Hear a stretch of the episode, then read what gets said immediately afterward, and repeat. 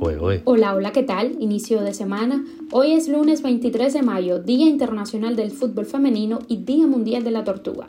Estas son las cinco noticias que te traemos hoy y otra más que te contamos aquí, en Cuba a Diario. Esto es Cuba a Diario, el podcast de Diario de Cuba con las últimas noticias para los que se van conectando. Los cubanos tendrán que soportar apagones de más de 8 horas hasta finales de mayo. La Guardia Costera de Estados Unidos ha interceptado en el mar a casi 2.000 cubanos este año fiscal. La cifra es más del doble de la de todo 2021. En Cuba no tenemos libertad para expresar lo que sentimos, dice una anciana de 82 años que cruzó el río Bravo hacia Estados Unidos. La familia del preso político cubano Andy García espera un milagro en el juicio de apelación. Silvio Rodríguez niega que en Cuba se reprima la libertad de opinión con violencia y culpa a Estados Unidos de la pobreza en la isla. Esto es Cuba Diario, el podcast noticioso de Diario de Cuba. Comenzamos.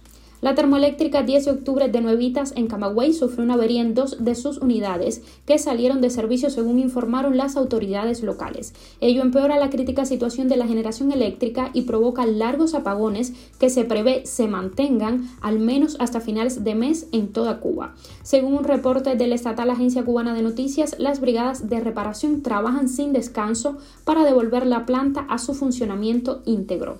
La termoeléctrica de Nuevitas tiene 53 años de explotación las autoridades cubanas han reconocido que la mayoría de las productoras de energía de la isla han rebasado su vida útil y están fuera de sus ciclos de reparación, por lo que las averías son frecuentes. Por su parte, el gobierno de Matanzas informó en su muro de Facebook que dada la poca disponibilidad de energía, no ha sido posible respetar los horarios y periodos de corte del servicio. Las afectaciones suceden cada tres horas, explicó Jorge Alejandro Rodríguez Aspeita, director de la Unidad Empresarial de Base de Atención al Turismo, quien agregó que incluso se están apagando los llamados circuitos priorizados, donde están industrias básicas, pozos de petróleo, hospitales y hoteles, por ejemplo. A la situación se suma la empresa eléctrica de Ciego de Ávila, la cual dibujó un panorama aún más grave, al decir que desde varios días no ha sido posible cumplir la programación de apagones porque ha sido necesario apagar una mayor cantidad de carga de lo planificado. Para que se tenga una idea, desde horas del mediodía del sábado se encuentran apagados casi tres bloques de circuitos que representan un tercio de la demanda de la provincia, o sea, uno de cada tres circuitos está apagado. Los guardacostas de Estados Unidos devolvieron el sábado a 43 balseros cubanos interceptados en cuatro operativos en la última semana, con lo que la cifra total de rescatados en aguas próximas a la Florida ronda los 2.000. El primer grupo de balseros fue detectado el martes a unas 40 millas al sur de Cayo Largo, mientras que el segundo fue visto al día siguiente por un equipo aéreo de la Policía de Operaciones Aéreas y Marinas de Aduanas y Protección Fronteriza. Los cubanos viajaban en una embarcación rústica unas 50 millas al sur de Isla Morada. El tercer grupo resultó interceptado el propio miércoles a unas 45 millas al sur de Cayo Big Pine, mientras que el cuarto fue rescatado el jueves a unas 65 millas al sur de Cayo Maratón.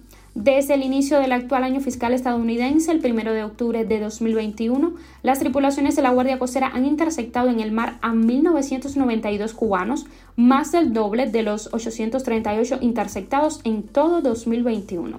Esta situación se produce mientras esta misma semana la Oficina de Aduanas y Protección Fronteriza de Estados Unidos informó que las cifras de migrantes cubanos en la frontera terrestre del país siguen siendo de récord, por lo que se espera que al cierre del actual año fiscal alrededor de 155 mil cubanos hayan llegado a territorio estadounidense. Cuba a diario. Marta, una anciana cubana de 82 años, cruzó el río Bravo hacia Estados Unidos junto a su nieto Andris, después de hacer la ruta que cientos de miles de cubanos emprenden a partir de Nicaragua. Nosotros no tenemos libertad para expresar lo que sentimos, señaló la mujer a Telemundo 51 que la entrevistó poco después de realizar el cruce en referencia a la situación en Cuba. Su nieto agregó, la realidad es la política que se vive allá, te aprieta, te ahoga. El 11 de julio salimos a tratar de defender los derechos de nosotros y fuimos perseguidos. Constantemente la policía está arriba de uno, dijo el joven. Según Marta, tuvo muchas dificultades durante su viaje. La anciana tuvo que nadar contra la corriente del río Bravo, en el que se han ahogado numerosos migrantes, incluyendo cubanos. Ella y su nieto cruzaron por la zona de Eagle Pass, en Texas. El reporte indicó que en el mismo grupo de Marta y Andris llegaron alrededor de 80 migrantes a Estados Unidos, muchos de ellos cubanos. El juicio de apelación del preso político cubano Andy García Lorenzo, de 24 años, se realizará durante tres días entre el miércoles 25 y el viernes 27 de mayo, informó a Diario de Cuba su madre, Tairi Lorenzo. Ella y la familia creen que será un juicio muy tenso como el anterior, que tuvo lugar en abril cuando el Tribunal Provincial de Villa Clara condenó al joven a cuatro años de privación de libertad por protestar pacíficamente en la ciudad de Santa Clara el 11 de julio de 2021, fecha desde la cual Andy está preso. Tyree Lorenzo cree que la Fiscalía y sus testigos harán hasta lo imposible por mantener las sentencias anteriores y para ello utilizarán los mismos métodos del juicio previo, usar falsos testimonios por parte de oficiales de la Policía Nacional Revolucionaria y de la Seguridad del Estado e ignorar los testigos y videos presentados por la defensa a favor de los acusados. El hecho de que los juicios sean preparados y la sentencia venga de más arriba ha matizado las expectativas de la familia. Una parte tiene esperanzas, la otra espera un milagro. Cuba a diario. El cantautor oficialista Silvio Rodríguez minimizó en declaraciones a la prensa española los actos de repudio a los que son sometidos los opositores cubanos y sus familias.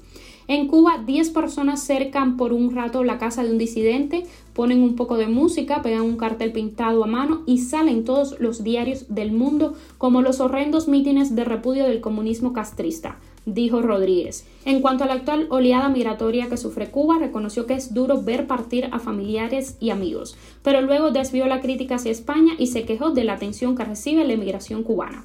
A veces me asombra que en países con recursos, donde hay problemas e inconformidades con sus gobiernos, se hable tan mal del nuestro, que siempre ha vivido acorralado por colosales fuerzas externas y aún así ha resistido un bloqueo de más de 60 años, dijo. Ante una pregunta sobre la pobreza que se palpa en las calles de Cuba, culpó a Washington, como hace invariablemente el gobierno cubano. Acusó a Estados Unidos de crear pobreza en Cuba para que el pueblo se vire contra el gobierno. No mencionó, sin embargo, que mientras la pobreza crece en el país y los hospitales colapsan, el gobierno invierte miles de millones de dólares en levantar hoteles. Silvio Rodríguez se pronunció en sus declaraciones contra la censura, aunque defendió que censura existe en todas partes y negó que en Cuba se reprima la libertad de opinión con violencia. Noticia extra. Hoy en día, en medio de la caída general del mercado, los activos de criptomonedas sufren un abrupto desplome en su valor. En noviembre, el valor de ese mercado era de casi 3 billones de dólares. A mediados de abril se redujo a 2 billones de dólares y luego se desplomó otro 35% hasta llegar a los 1,3 billones actuales. El Bitcoin ha caído brevemente por debajo de los 29 mil dólares, su mínimo desde finales de 2020. Los detractores de las criptomonedas llevan tiempo sosteniendo que no sirve para nada, a menos que alguien sea un blanqueador de dinero o un estafador, y han predicho su desaparición. La caída podría convencer a muchos de que tienen razón. Los expertos consideran que en realidad el panorama es bastante diferente. Se está llevando a cabo un proceso de selección en el que queda al descubierto las partes más dudosas del mundo cripto, mientras que otras demuestran ser más resistentes. Esto es Cuba a Diario, el podcast noticioso de Diario de Cuba. Y hasta aquí por hoy. Yo soy Nayara Menoyo y te agradezco por estar del otro lado. Estamos de lunes a viernes a las 7 de la mañana, hora de Cuba, 1 de la tarde, hora de España. Recuerda, nos puedes encontrar en Telegram, Spotify, Apple Podcast y Google Podcast. Hasta mañana.